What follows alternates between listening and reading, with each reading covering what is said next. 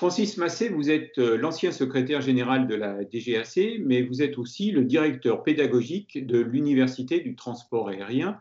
Cette formation lancée en 2017 par la DGAC et l'ENAC, c'est-à-dire l'École nationale d'aviation civile. L'UTA, c'est quasiment un mois de formation reposant sur six modules de trois à quatre jours chacun et répartis sur une année complète. Donc, Francis Massé, à qui s'adresse ce cycle de formation professionnelle dite supérieure? Euh, euh, ce cycle de formation professionnelle supérieure s'adresse aux professionnels de l'ensemble des parties prenantes de l'écosystème du, transport aérien, c'est-à-dire les, avionneurs, les équipementiers, les assembliers, euh, les compagnies aériennes, le secteur de, l'assistance euh, en escale, évidemment les aéroports et les institutions telles la DGAC. Les participants sont des cadres supérieurs, voire des cadres euh, hors statut. par exemple, parmi la, centaine de, stagiaires que, nous avons eus depuis 2017, vous avez des, chefs de département MRO, des, responsables de haut niveau dans le domaine de la formation aéronautique, des directeurs d'exploitation des escales, des directeurs des, euh, équipements et des systèmes dans, dans business unit, des directeurs euh, de programmes techniques, des directeurs d'aéroports, des chefs de centres en route de navigation aérienne, des directeurs de gestion de qualité industrielle, des DRH, etc. etc. Donc euh, la palette est très large. C'est vraiment une palette très très large. Absolument. Et, donc, cet objectif d'élargir au maximum la, la, palette, il répond à quel besoin?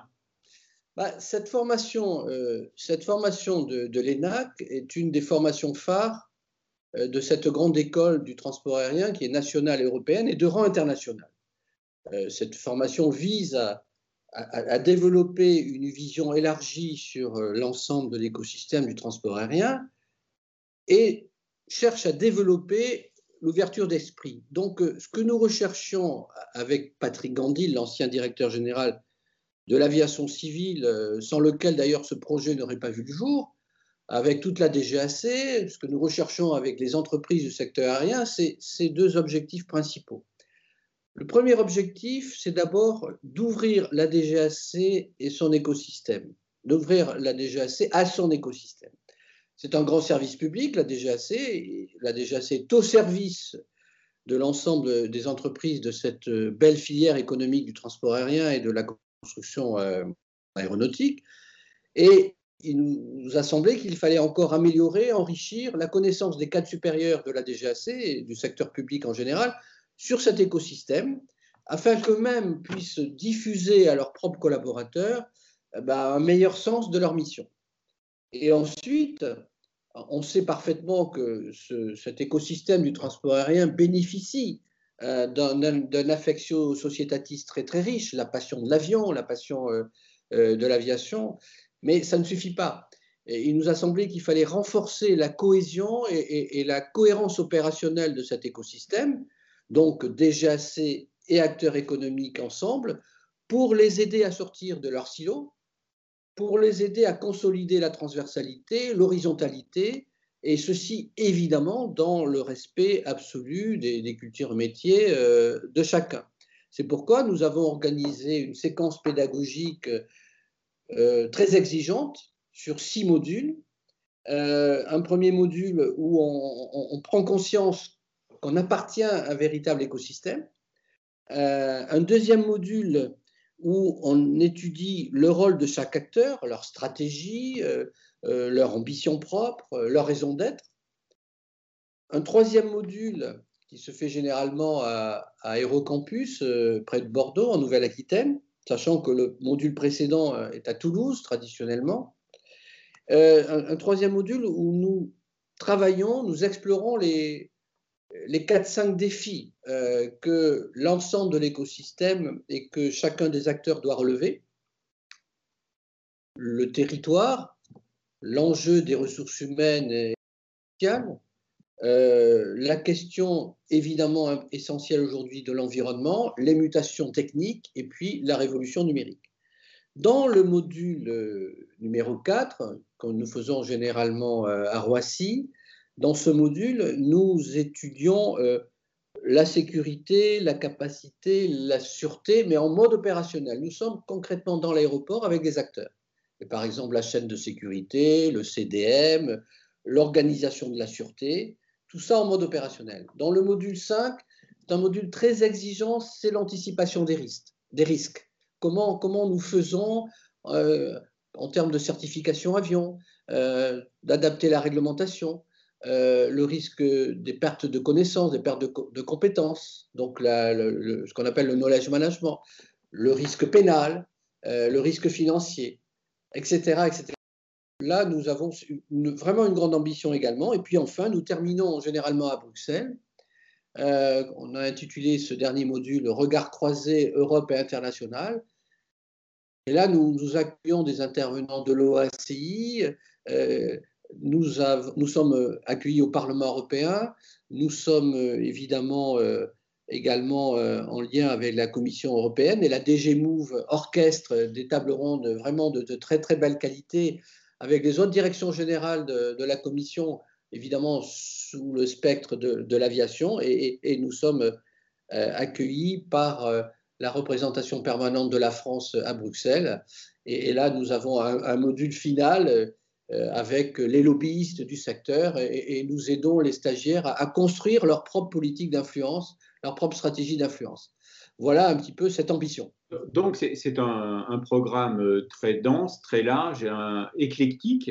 Euh, c'est donc sur une année, les, les stagiaires se déplacent dans, de nombreux lieux, rencontrent beaucoup de professionnels, hein, c'est-à-dire 120, je crois, professionnels. Donc il est difficile de ne pas faire un parallèle entre l'université du transport aérien et la formation proposée par euh, l'IHEDN, c'est-à-dire donc euh, l'Institut des hautes euh, études de la défense nationale.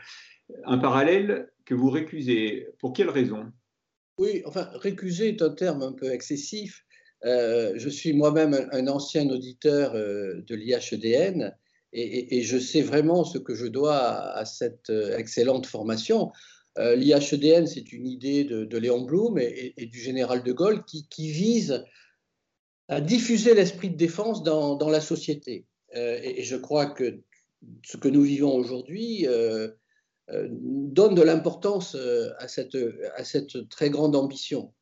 Et d'ailleurs, nous avons à l'IHEDN, les auditeurs sont quelques militaires et, le reste, c'est l'ensemble des corporations issues de la société civile, aux fonctionnaires, médecins, prêtres, euh, pasteurs, euh, euh, industriels, etc., etc.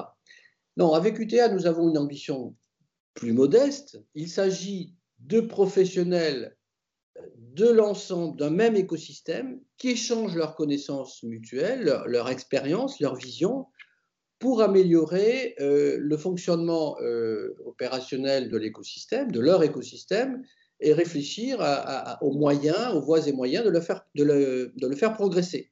Et d'ailleurs, cette nécessité de le faire progresser est, encore plus euh, prégnante avec la crise que nous vivons aujourd'hui, crise pandémique, puis crise euh, économique et, sociale.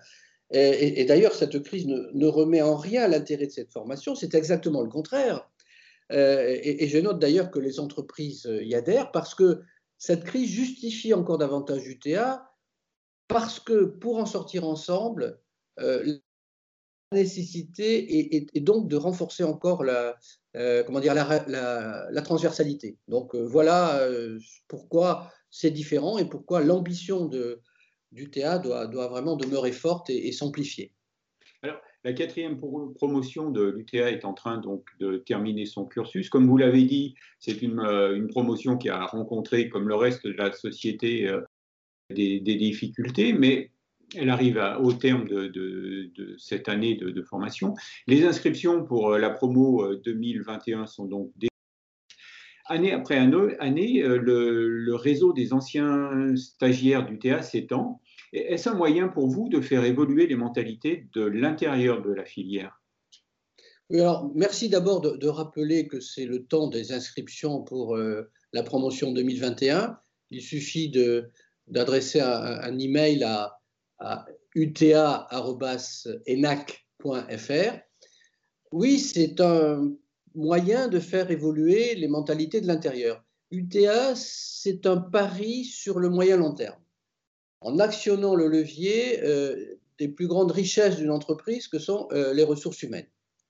Les hommes et les femmes euh, de ce magnifique écosystème du, transport aérien, de la construction aéronautique, sont la richesse et, et c'est de leur talent, de leur expérience et de leurs compétences que, jaillira une dynamique de, de réussite pour construire l'avenir. Et donc, ce sont eux qui vont faire euh, évoluer l'écosystème dès lors qu'ils apprennent à collaborer, à coopérer, à travailler ensemble, euh, parce que de, cette collaboration surgiront, j'en suis persuadé, les solutions du futur de l'aérien.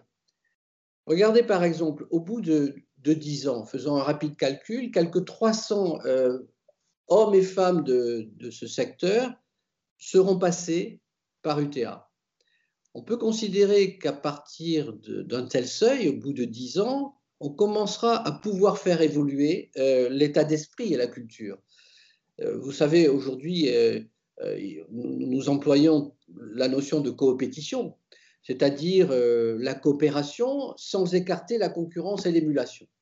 Eh bien, UTA, c'est ce pari sur le moyen long terme et le pari sur les hommes et les femmes qui font la richesse de ce secteur.